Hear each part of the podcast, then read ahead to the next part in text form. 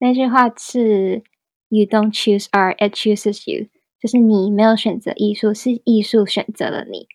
我超感动，直接在图书馆里面爆哭。这句话就好像有魔力一样，给我勇气，说：“哦，我决定，我好像有勇气来走设计领域了。”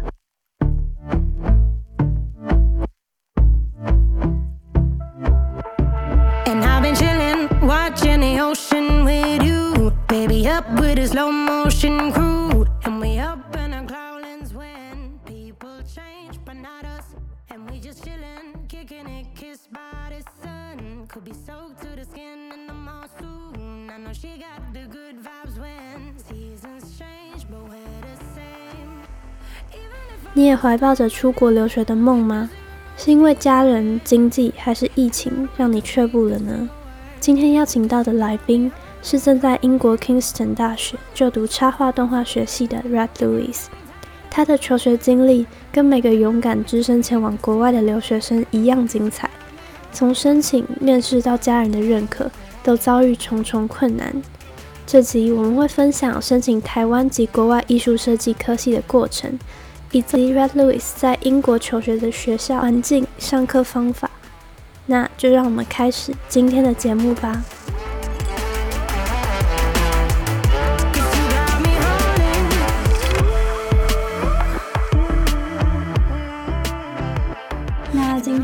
现在才早上八点，是我最早起来录音的一次。然后也是因为今天的来宾是来自非常远的地方，一个月前，然后就在粉砖上面收到了一个私讯，里面打了非常长的自我介绍，是来自 Kingston 英国 Kingston 艺术学院的 Louis。然后他一直有在经营自己的脸书，所以嗯，就看了一下他的一些记录，然后关于。英国插画学系的一些分享，就觉得非常幸运，可以可以让他就是来毛遂自荐一下，所以我们今天就欢迎他来跟我们聊一下他在英国插画系遇到的东西，还有想跟大家分享的事情。那就让我们欢迎 Louis。呃，嗨，我从。我需要自我介绍吗？嗯，可以，就请你自我介绍一下。好啊，大家好，我是 Red Louis 如意，然后我现在在 Kingston 艺术大学就读插画动画系大三，很高兴可以在 Kathleen 的节目里面跟大家分享。嗯，你的声音好好可爱哦，就是很像跟跟你的文字写出来是很不一样的。谢谢，这是我们这个榜刚，我第一次有来宾这么认真的回复，然后现在已经超过一万个字。然后因为应该要叫 Red Louis，对不对？对，因为就是我姓洪，然后我的家人都直接叫我 Red Louis，然后就延续把这个用在有点像笔名吧，然后蛮喜欢的。OK OK，还还蛮特别的，因为因为如果是 Louis 的话，就是很多人都在用。对啊，嗯，然后。反正就是刚刚有提到他在脸书上面有一个叫去伦敦上插画课，嗯，然后他就记录了一些在英国艺术学系上课的经验。好，那我们现在赶快开始，因为真的很多内容。就是因为呃，我有看到你的介绍说你也是一名普通高中生嘛，然后嗯，为什么会没有选择就是采用以往的升学体制，然后就直接。想要前往英国去读插画学习。我记得从握笔到现在，我就是没有停止过画画，它就是一直陪着我长大，然后也是我最大的兴趣。其实国中毕业的时候，很想要念高职的设计科，但后来因为直升的学校的高中部，在家人的要求下，自己也没有未来很想走设计这么坚定的想法。就先乖乖的直升的。嗯，因为我相信很多人应该是对于画画啊，然后美术这方面是有兴趣的。就是就连我在国中毕业的时候都有考想过要不要去考美术班，但是通常这时候家人就会说，觉得你可以先念高中啊，然后之后再决定要怎么样。然后通常这个时候就会却步，或是嗯不够有勇气去说哦，我一定要怎么样，就是因为你自己其实可能也不是很了解。但是其实，因为我在台科进入高职的体系嘛，嗯，然后他们其实也不是到非常的，呃，就其实你进入高职的设计科，它也不是能带给你想象中的那个样子。他们学的东西是什么？因为我也不太就是我我我有听他们讲，然后他们除了一般的这些高中生要学的科目，然后他们也就是多会多学一些设计，像是艺术史，然后还有麦克笔这种东西。然后重点是他们在嗯、那叫什么统测的时候，就是他们要升大学的那个考试，他们就是要考一些数科的东西嘛。然后那个那个评分的方式其实是非常看运气的，就他们就他们来讲，然后他们就说那个是要画一张海报，然后那个海报其实呃就是你要画那种 POP 写 POP 的那个字体，然后再画呃人上去，所以对于一些就不一定是会画那种人的人，就是比较吃亏一点。然后我同学到后来就跟我说，他们其实到后来就是原本对于画画是充满热情的进去高职去念设计，然后出来之后其实是对画画会觉得有点无感的。他是觉得说，因为在高职里面，然后大家都会画画，然后又把大家培养的好像是有一个制式的，嗯，水知识的东西要去学嘛，所以就就觉得变得很无趣。所以我觉得，如果我的人生可以重来再选一遍，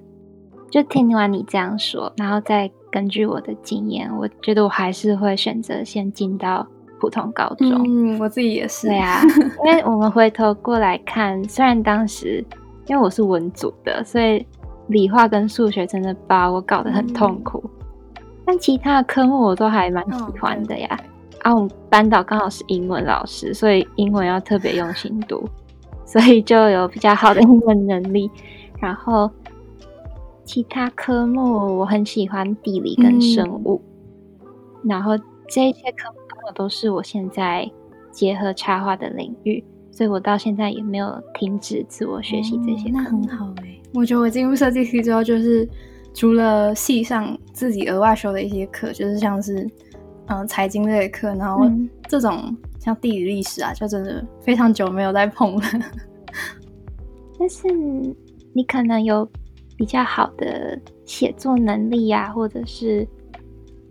呃，因为我们念了很多国文，那一些我觉得应该多少都有用处吧，嗯在写我觉得文案的是有的时候。好，所以就是到高中部的时候，因为呃不太喜欢读书，但是为了要强迫自己，所以我就去了晚自嗯习。然后到晚自习前，我会去图书馆把所有的杂志都看过一遍，艺术类的很厉。害耶！那个时候根本没有就是这个想法，就是虽然喜欢画画，但是不知道要摄取这些这类的知识，然后就是想说哦，我就乖乖读书就好了。刚好因为那些杂志的封面都很漂亮，然后就是被吸引了你这对，而且他们都是放立着，就是在图书馆门口，你就可以很清楚的看到，哇，那边有跟大家都长得不太一样的书，就会主动去嗯翻。对对对，然后，呃，有一本杂志叫《DPI 插画志》，不知道你有没有听过？它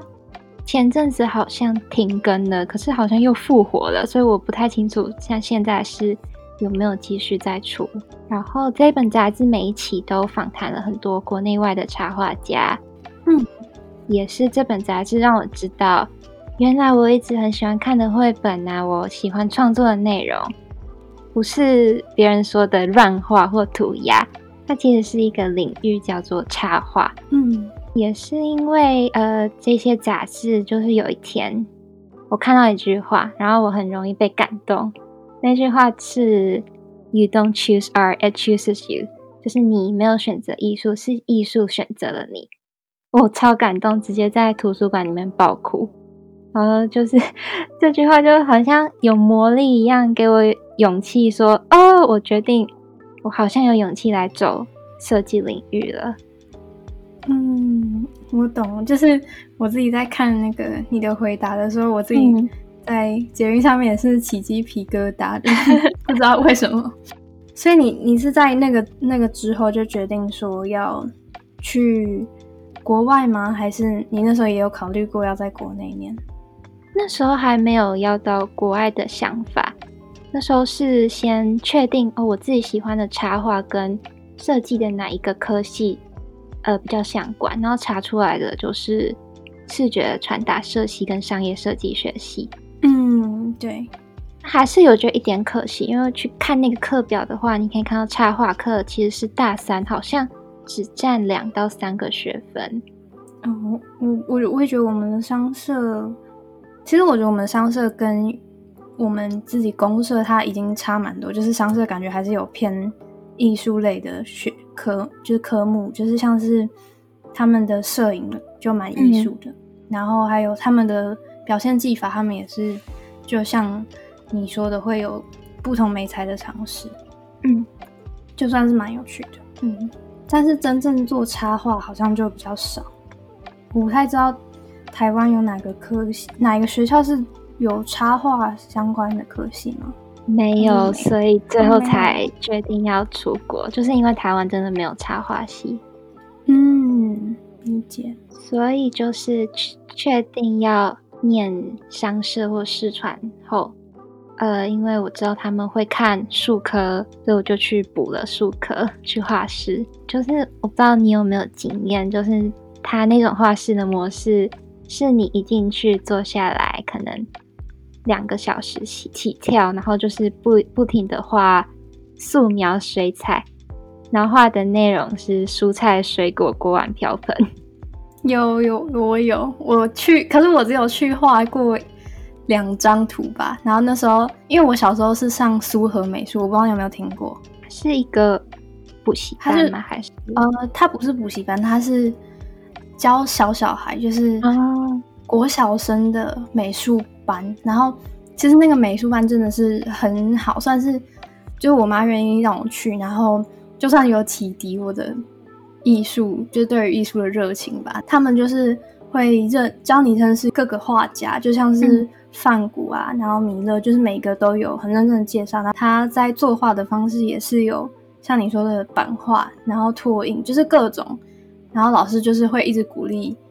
在里面的小朋友，我觉得算是艺术教育一个蛮理想的地方。然后后来就也是有为了想说要申请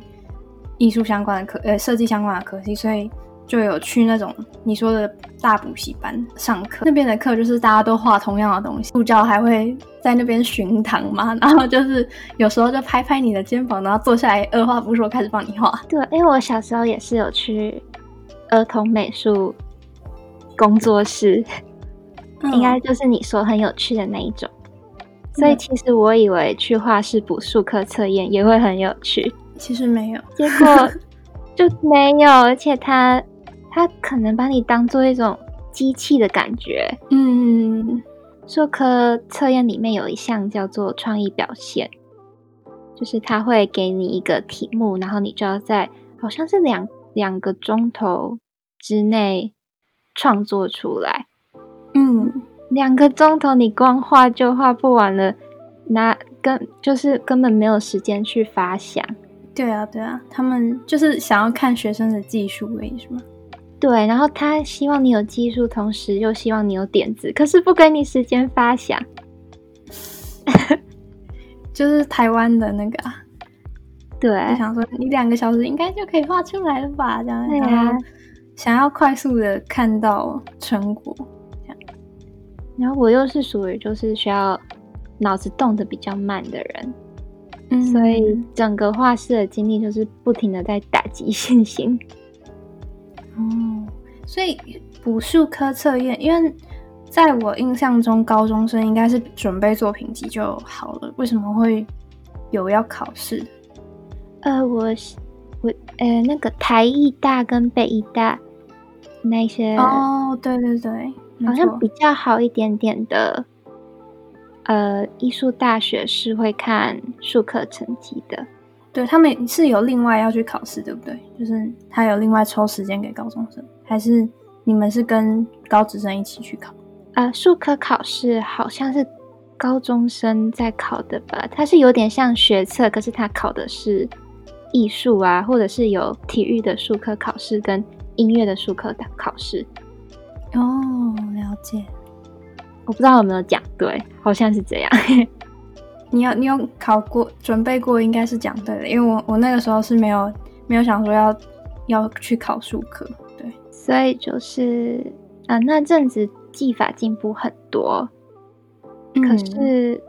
我发现我的创意好像被杀光。当我嗯想要画属于我自己的插画的时候，我什么都画不出来。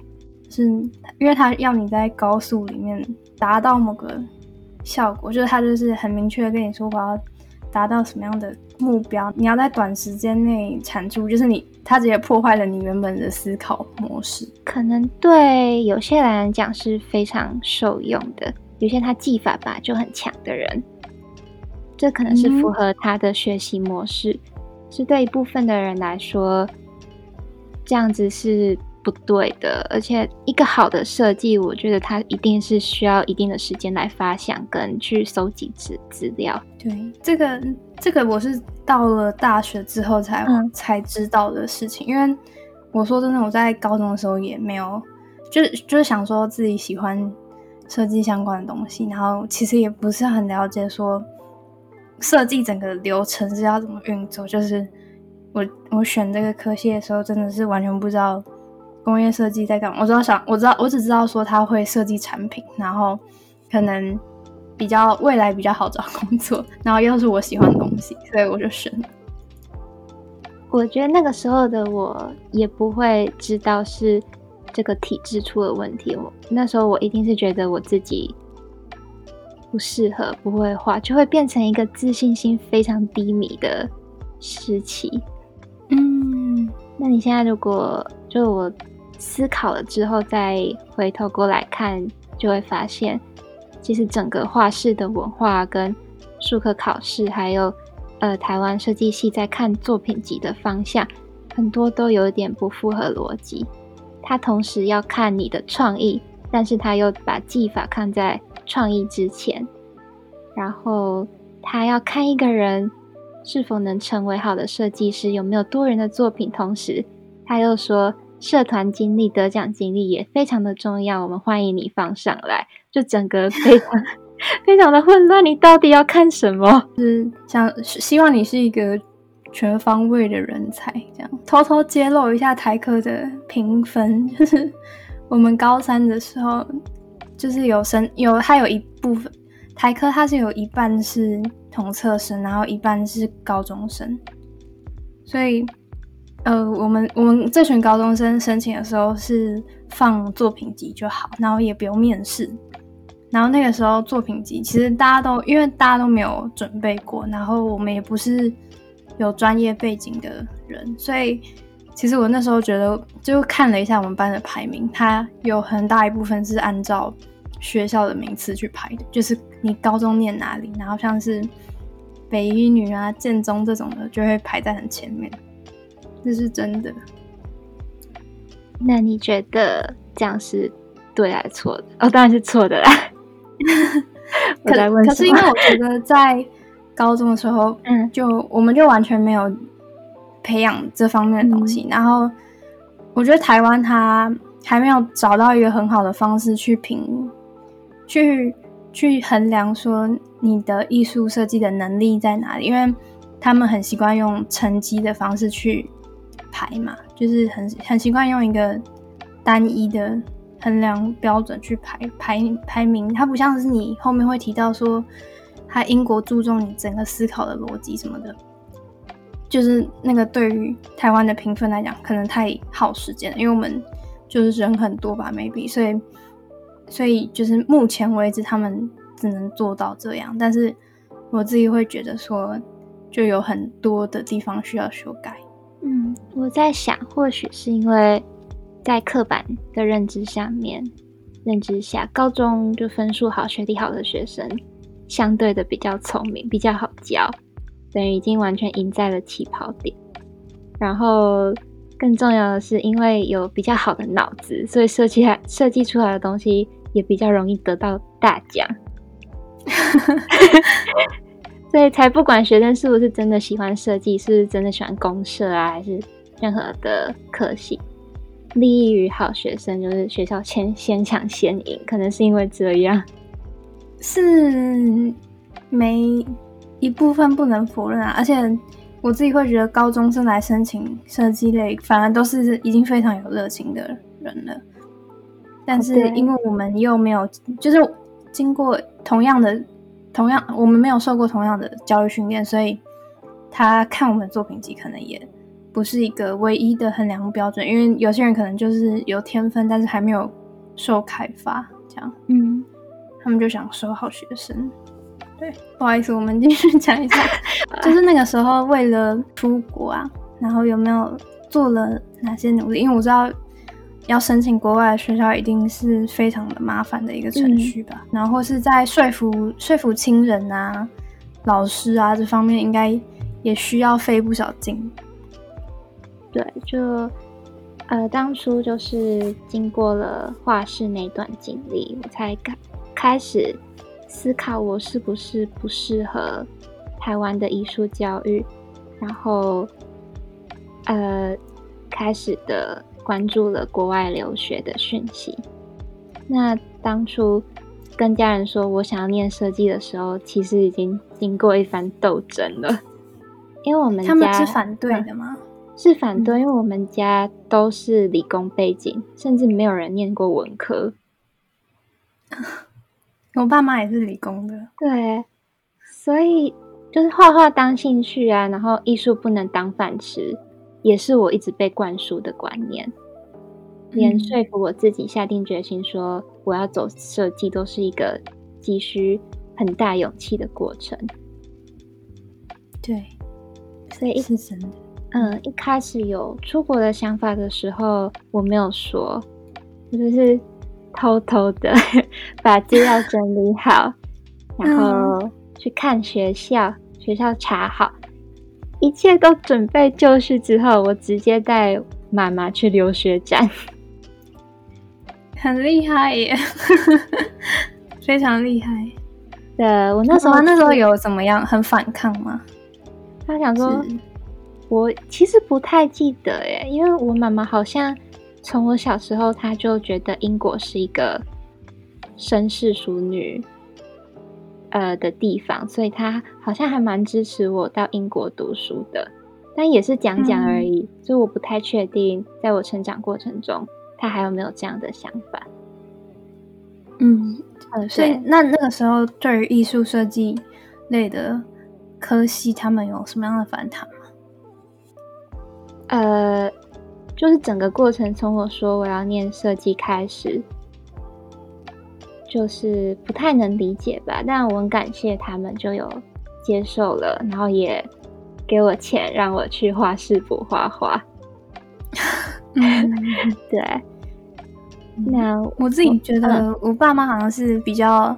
开放嘛，虽然他们也真的都是理工背景的嗯。出来，然后他们那个时候对于我念设计的 concern 就是对我念设计的担忧就是他们会觉得，如果你念理工科是有一个他们已经走过的路可以寻，但是对于艺术设计他们是完全没有没有办法跟我说我的未来要做些什么，然后就是没有办法给我建议嘛，他们就会担心这这件事情。但我那个时候在选科系的时候，就是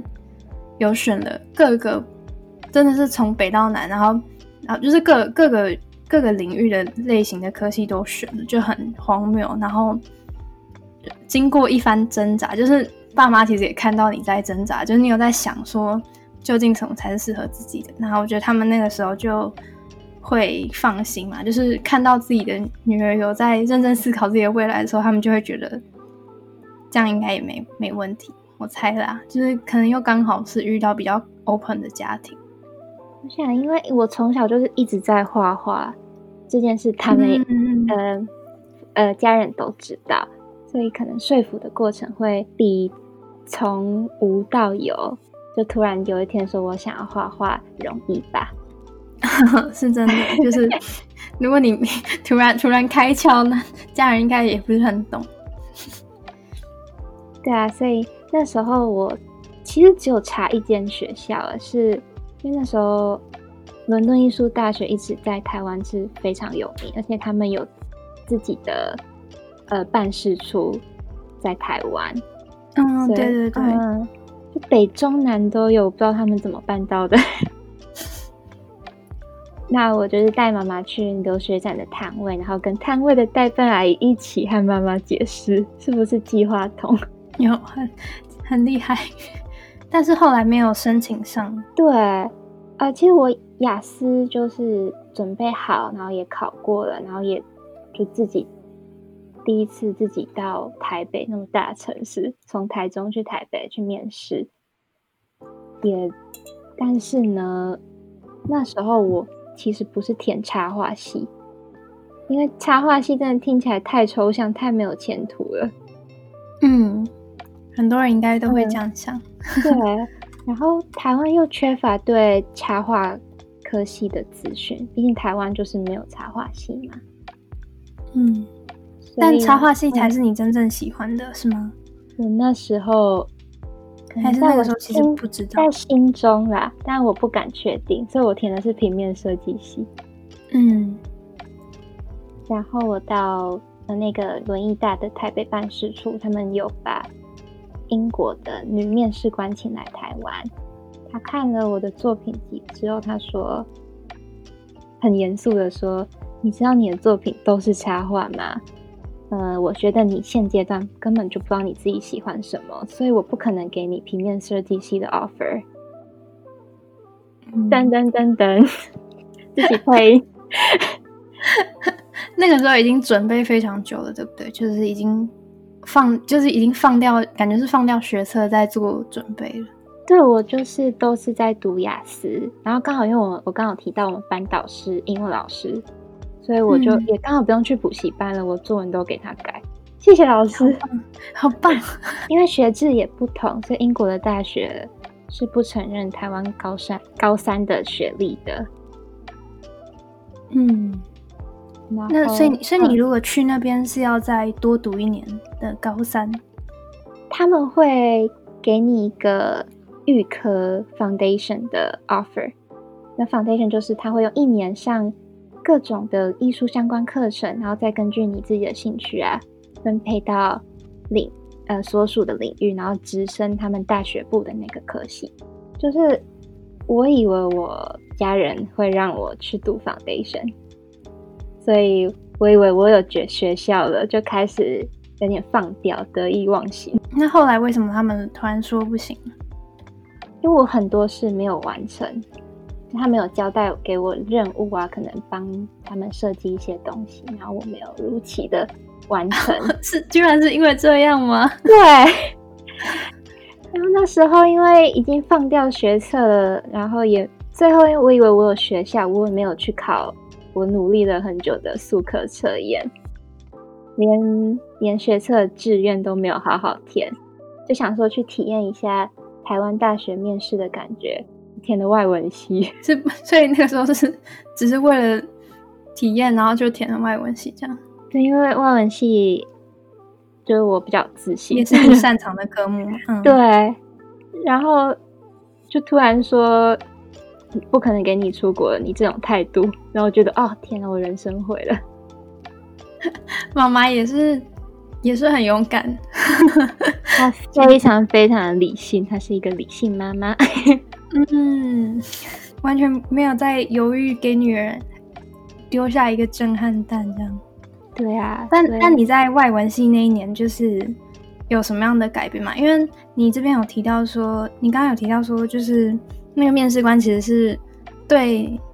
你就是对于平面设计的那个理解是有质疑的嘛？那其实我觉得在台湾很少会有面试官就是质疑你对于，尤其是对于升大学的面试官，因为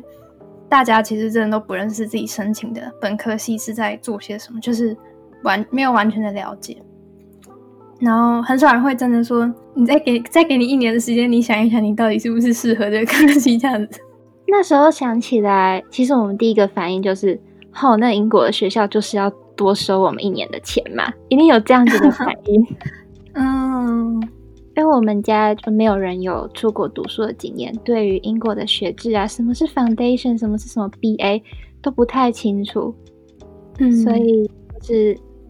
呃，当时就是为了不花多一年钱读 foundation，所以就先不让我出国。所以有一年在台湾大学学历就可以，就可以直接就是申请他们大学那边，就是是这样吗？呃，对，然后还是要看一下你的作品集的程度吧，这很悬呢、我也不太清楚。因为后来，呃，我在台湾多读了一年的外文系之后，我还是继续申请伦敦艺术大学。那个他们的老师还是跟我说，我觉得你还是不行，你还是需要再读一年 foundation。然后我超级不甘心，我才开始查其他学校。哦天哪，那那感觉就是想要多收你一年钱。我们不要在这边讲坏话，毕竟他们还是 台湾最有名的。嗯，对对对，大家的梦想。对，但就是还好我有在查不一样的学校，才能来到金士金金斯顿这这个天堂。嗯，怎么样？怎么样？天堂？嗯、我呃，因为伦敦艺术大学在市中心，嗯，他们有一个学院，好像还好像在火车站里面的样子，哎，好酷哦。很酷，但是同时，呃，周围就会有比较城市的那种噪音啊，懂然后因为金士顿这边是它是在伦敦外围了，它是在伦敦里面，可是它不算是市中心，就是我们这里没有地铁，哦，真的哦。对，然后环境非常的好，周围有很多英国的皇家陵园呢，还有一个皇宫，是一个非常适合养老的地方，然后又离市中心不会太远，很适合居住跟学习的地方。对我我自己对于英国伦敦的印象其实没有很好，就是我在国中的时候真的有有去过那边，然后我觉得那个环治安真的跟台湾差很多欸，就是我们那时候是在吃 Subway，然后就有一个流浪汉走来，就是我们家我们家是四个人哦，然后就有一个流浪汉走进来跟我们要钱，然后感觉地上都是那个口香糖印，这我真的印象蛮深刻的，因为台湾没有。对啊，其实欧洲去来旅游的人都会有一一咪咪的幻灭吧。但是，嗯，就是再往乡下走，我就会觉得那是很很美好的地方哎，就是他们的生活步调非常慢。我那时候还有去，嗯、叫什么彼得兔的故乡，在更更往北一点，然后那个小镇就非常的漂亮，就是很很凉，然后然后都是雾，然后就人、哦人很少，就是人人真的非常少，就是我觉得人口密度的问题就会决定那个城镇好不好玩。这样，是不是有一种到姜饼屋世界里旅游的感觉？哦，有有有有，就是对因为那是英国的乡村带给我的感觉。对 对对。那所以你们那边也算是有一点偏乡村了，是吗？呃，它还是都市，就是机能是非常好，但是跟市中心比起来，居住起来会比较舒服，比较舒适，有嗯，更多绿意，然后很多狗。这样还蛮适合艺术艺术设计类学生去念的。对呀、我们学校就是在那个，就是台科是在也是在市中，有点类似市中心的，然后嗯，就是非常占地非常的小，在就是在台大旁边的一个小小的地方。然后我自己会觉得有点可惜，就跟我想象中的大学不太一样，所以我自己会一直很想去交换或者申请研究所，就是想去想去看一下很大的学校到底是长怎么样。呃，就是伦敦，如果你想到什么牛津、剑桥大学、爱丁堡大学这些比较老牌的学校是有校园的，但是比较私立的新的学校，像我们学校是没有校园的，也是一栋建筑物而已。哦，真的哦，对，然后就算是老牌校园，也没有操场，然后树，但是我觉得操场嗯不一定必要，因为我也没有在跑操场。就是我记得牛津有河吧，然后对，对我觉得那个超棒的耶。因为我们学校没有，我们学校有不一样的校区，然后每个校区就是一栋建筑物。伦敦艺术大学那你们？嗯，那你们工厂是设在学校里面吗？对，所以我们的学校就会包含工工作室、工厂跟图书馆这样子。嗯，因为我看你们学校的科系，它有蛮大，就是你们算是艺术学学学校嘛，所以有蛮大一部分都是设计类、艺术设计类学生的学习，这样我们是整个风气应该会蛮不一样的。我们是复合大学，然后我们在艺术学院。嗯，其实大学还有其他理工的、经济的、教育的学系，然后我们是、嗯呃一个独立出来的一个学院，就是有自己的建筑物。哦，了解。然后这样子工厂的内部有哪些东西可以使用啊？因为我我蛮好奇的。所以我最常使用的就是版画工作坊哦，工厂，因为我们叫 workshop，、嗯 但但其实是工厂。然后版画工厂里面就会有呃装书的装书区，就是你可以做各种线装书啊，或者是哦那种你知道把书放到胶里面，然后它就会很很快的变成一种书那种方法嗯叫什么？你知道我在胶说什么？装吗？就是对，胶。装，对对对。嗯，然后好酷哦！所以自己可以做书哦。可以可以，然后书的好，我现在给你一个 visual，你来想象一下，嗯，书的后面一点点那一区是呃签字印刷区，哇，签字。欸就是有打字机的那一种，可是它是自己要手工排的，然后再滚油墨再印，太酷了吧！然后那一区里面也可以租借打字机，哦，对然后呃还有镭射啊，镭射区就是镭射切割，嗯，镭射切割，对这个我们学校也有。然后你再往中间走一点，就是主要的印刷区，还有你可以印呃各种版画，然后还有孔版，有一种版叫 risograph，嗯，铜版印刷。对，嗯然后有呃卷印，然后石刻版，还有我记得好像还有就是专门给时尚时尚设计学系在印布的印刷的机器。哇，那是很大的工厂，这样，哎呦，呃，对，面积还蛮大的。所以所有学生都会聚集在那边，然后有需要就可以做使用，是吗？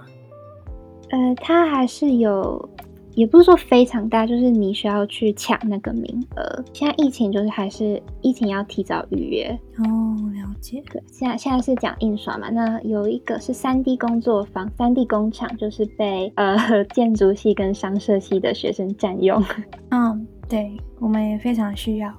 对，三 D 就是可以做切割木材啊，然后灌石膏啊、精工啊，那些都是在三 D 的工厂。哇，嗯，然后还有拍照的工厂跟动画工厂。动画工厂是什么？哦，就是它是一个很大很大的绿幕，哦，所以所以就是可以在上面在那边录影，然后你就可以去背这样子。对对对。哦，然后还有一个是器材租借室，就是只要你有艺术学院的学生 ID，你就可以去租各式各样的摄影器材。了解。还有一个就是软体跟呃电脑的工厂，如果你没有电脑，你就可以去那边用，然后他们也会教你怎么样用各各种软体，然后软体都是免费可以使用的。嗯，好，那既然就是介绍一下工厂，我们就先跳来问一下，说你们在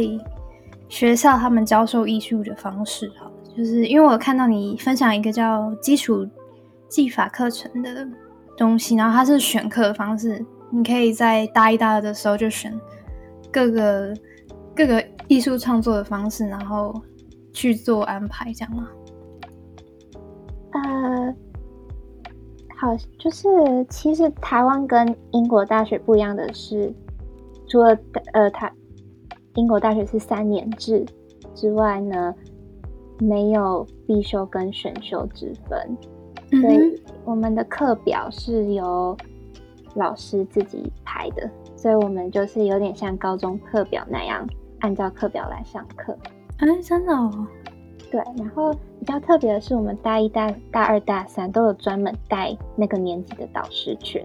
然后老师嗯可以自由的决定每个年级的课程要怎么运作。你们一个年级大概有几个人啊？他们越收越多，所以我的年级有一百多个人。嗯，是都在同一个班上课吗？还是就会分不同班？呃，在疫情就是还没有疫情的时候，有有一些像是 project 的介绍，就是他要呃跟你说这个 project 是要怎么怎么样做，怎么样做。那个时候会大家一百多个人聚集在一间教室里面去听老师的简报。嗯那其余的时间，像有一些工作坊的课，或者是导师时间、师生讨论时间，是会用分组的方式来进行。哦，所以工作坊的课也是老师排给你们这样吗？就说你你现在就是去上某一个东西的课这样。对，大一的时候的工作坊是轮流上的，就每一个人都会上到一样的工作坊，只是你上的日期不一样。然后大二的时候，呃，因为大一它主要是要我们尝试的越多越好，不要去局限于我自己喜欢什么。然后大一的我们动画、插画是没有分组的，所以我们会一起上嗯有关于插画、动画的工作坊。那大二的时候呢，因为大二的时候就会开始分插画、动画组，然后你自己喜欢什么，心中也比较有个底，所以他就会开出很多很多的工作坊，然后规定每个人至少要选四个。嗯，那你有什么最喜欢的课吗？呃，就是有课让我印象非常深刻。我要先简单介绍一下工作坊，就是他的工作坊是就是由系上的老师自己带，或者是他会邀请业界的专业人士来带，或者是比较优秀的学长姐来设计跟带课程。然后他会把技法啊、美感训练、插画原理、动画原理、设计原理跟工作坊全部融合在一起。所以如果大家有看过一个节目叫做《决战时装伸展台》，我昨天特地去查，然后来看了一下，就是如果有看过，对，就是大概就会是那样的过程，就是在一天之内疯狂的学习新的技能啊，然后你发想、产出、讨论、评比，那你们作品是一个人去想？还是会有小组的行动？不一样。看那一那一堂课老师想要怎么玩，就是 题材都非常新颖，老师们都可以自己去设计自己的工作坊。好有趣，感觉你们的课是很弹性的在上诶，就是就是轮流，不管是轮流还是一门表现技法课，就有很多个 workshop 组成。因为我们的话就是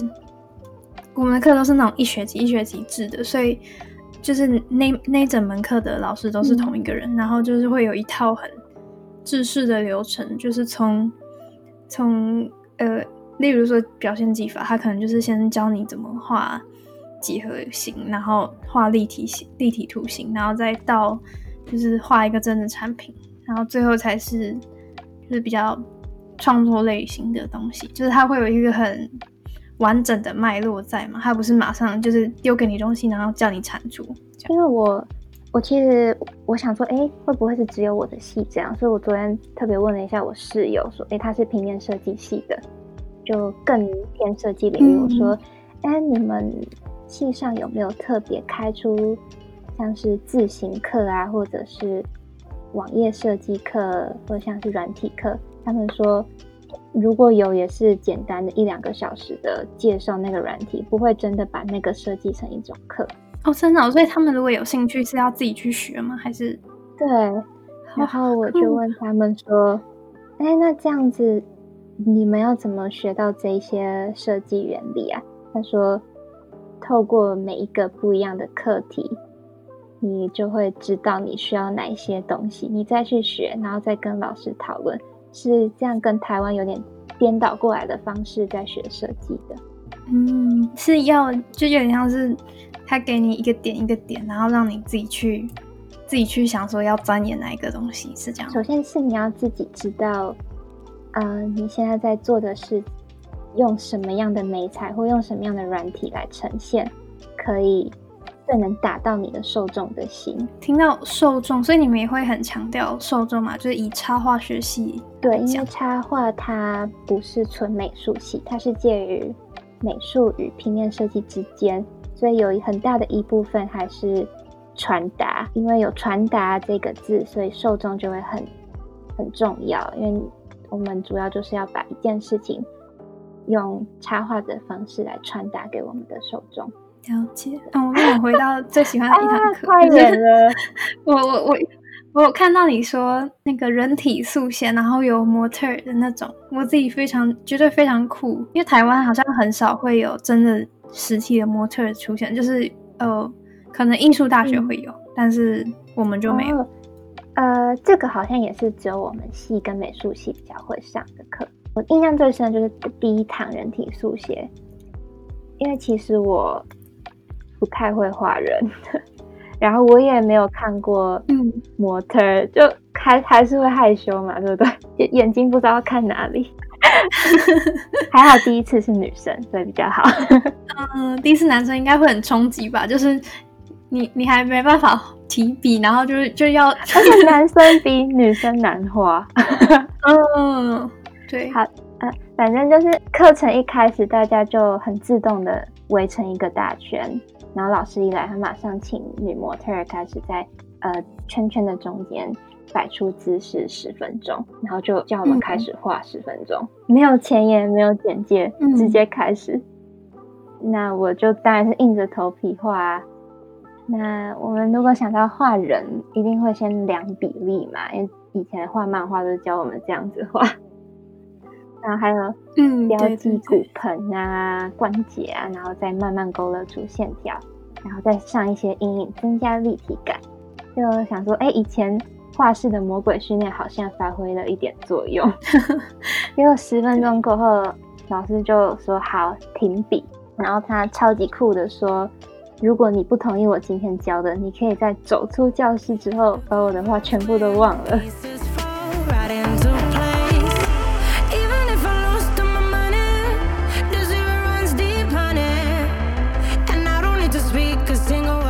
这集 Red Louis 跟我们分享了申请英国艺术设计大学的过程。申请英国的设计学校需要经过一年的 foundation 才能正式升上大学。此外，令我讶异的是，在英国学生没办法自己选课，而是以工作坊的形式进行，让学生快速了解该领域。下一集，他将继续与我们分享英国艺术学院上课的好玩过程。在疫情期间，连人体速写的 model 都被迫戴上口罩，以及申请英国艺术设计硕士的要求有哪些，敬请期待。如果你喜欢今天的分享，别忘了在 Apple Podcast 下方帮我留言评分，也可以到 IG 上面搜寻 B N D 底线 L A B 就可以找到我们。那就谢谢你今天的聆听，我是主持人 Kathleen，我们下周见。